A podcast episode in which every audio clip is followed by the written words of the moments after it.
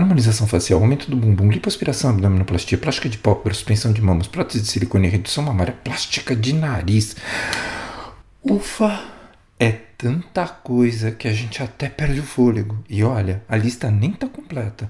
São tantos procedimentos para mudar a própria imagem e tanta gente querendo se submeter a eles que já se fala até numa epidemia estética. A gente falou sobre esse assunto no episódio de número 15 do nosso talk. Mas a grande pergunta é por quê? Eu sou o Dr. César Isaac e você está no Amitié Talks, o podcast da Clínica Amitié.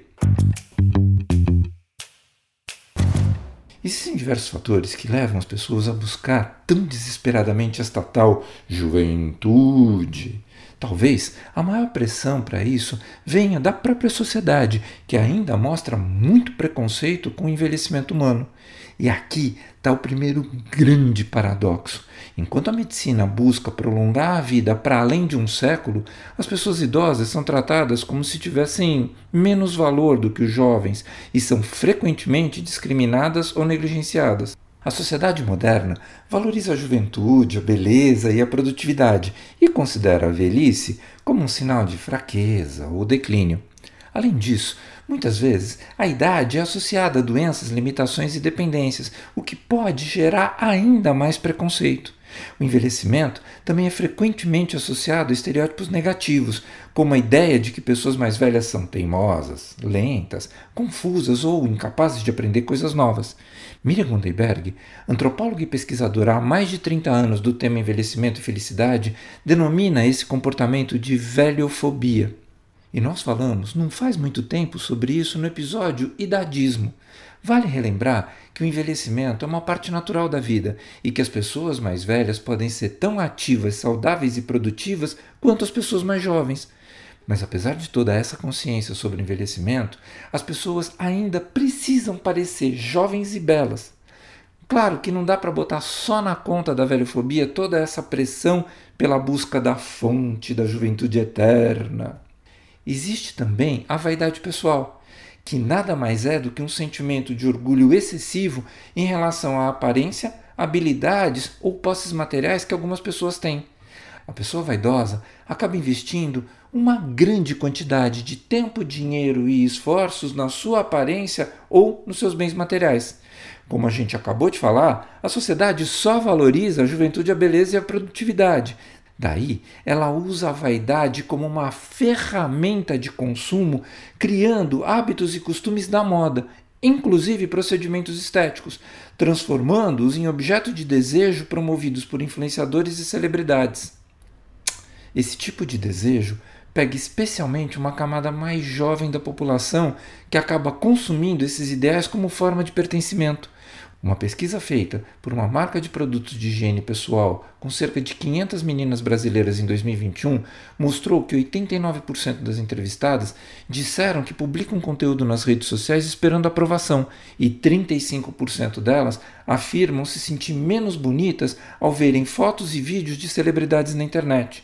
Outra pesquisa, essa realizada pela Faculdade de Filosofia, Ciências e Letras da USP de Ribeirão Preto, revelou que a maioria das meninas com idade entre 10 e 17 anos acha necessário usar filtros para editar as fotos que vão ser postadas ou não nas suas redes sociais.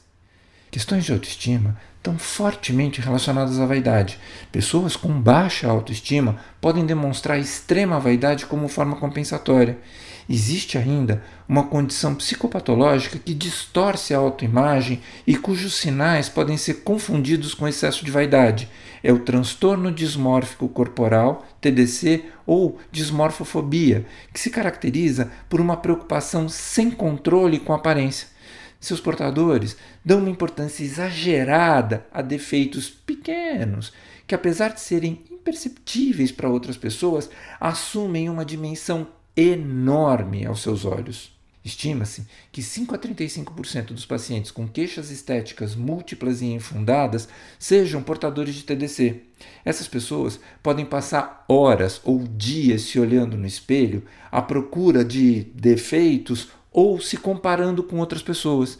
Isso as faz buscar cirurgias plásticas e outros procedimentos médicos para corrigir imperfeições que, na maioria das vezes, somente elas próprias percebem ou então se escondem de situações sociais por medo de serem julgadas pela aparência. O TDC é um comportamento compulsivo em relação à aparência que causa baixa autoestima e muito sofrimento. Mas apesar de ser considerado uma doença grave, ele tem cura, desde que o tratamento seja realizado de forma multidisciplinar. A terapia cognitivo-comportamental é uma das principais abordagens utilizadas no seu tratamento, porque ajuda a identificar e modificar os pensamentos distorcidos e os comportamentos prejudiciais relacionados à aparência física.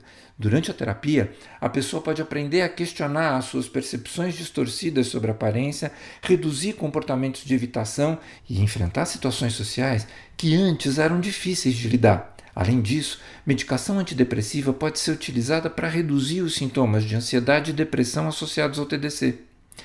É importante que profissionais de saúde ligados à estética, como cirurgiões plásticos e dermatologistas, estejam atentos aos sinais de TDC em seus pacientes, porque a realização de múltiplos procedimentos pode piorar os sintomas do transtorno.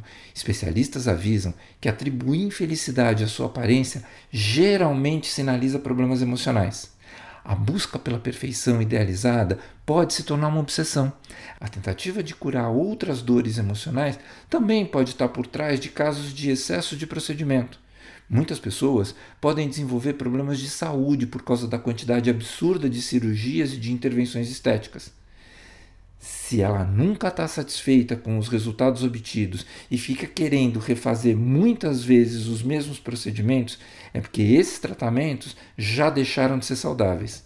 Então, antes de buscar essas transformações milagrosas, e olha, eu falo isso bem entre aspas, alguns detalhes precisam ser questionados.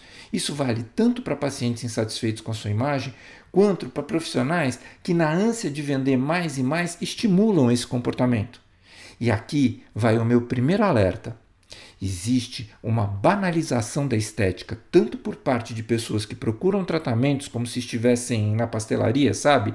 Tipo o V2 de queijo e um de carne, quanto por profissionais, inclusive não médicos, que oferecem esses tratamentos milagrosos sem conhecer profundamente as suas técnicas e indicações, tipo fritas acompanha. Todos os procedimentos estéticos ou reparadores precisam de indicação, diagnóstico e um plano terapêutico, que deve ser firmado entre médico e paciente. O profissional precisa ser um especialista com habilitação para os tratamentos propostos. E me perdoem, essa habilitação não se consegue num cursinho à distância num fim de semana. Todos os procedimentos estéticos, cirúrgicos ou não, por mais simples que pareçam, oferecem riscos e não podem ser tratados de maneira fútil, como se fosse uma troca de roupa. Se não gostou, compra outra. É fundamental a gente ter consciência que a cirurgia plástica é uma especialidade médica, não a varinha de condão da fada madrinha. Expectativas exageradas combinadas com uma compreensão equivocada das limitações de uma cirurgia plástica geralmente se tornam problemas. E é exatamente daí que surge boa parte das frustrações com os tratamentos estéticos. Muitos pacientes chegam ao consultório com uma ideia imprecisa do que deve ser feito. Cabe ao médico entender o que ele precisa de fato e não fazer mais do que o necessário. O limite dos procedimentos estéticos é o bom senso. E aqui entra novamente a capacitação do profissional que vai atender essa demanda. Quanto mais conhecimento sobre os detalhes dos diversos tipos de procedimento, suas indicações corretas, suas limitações, seus riscos e efeitos adversos o profissional tem, melhor vai ser a adequação do tratamento a cada pessoa. Porque, afinal, qual é o limite para a preocupação com a aparência?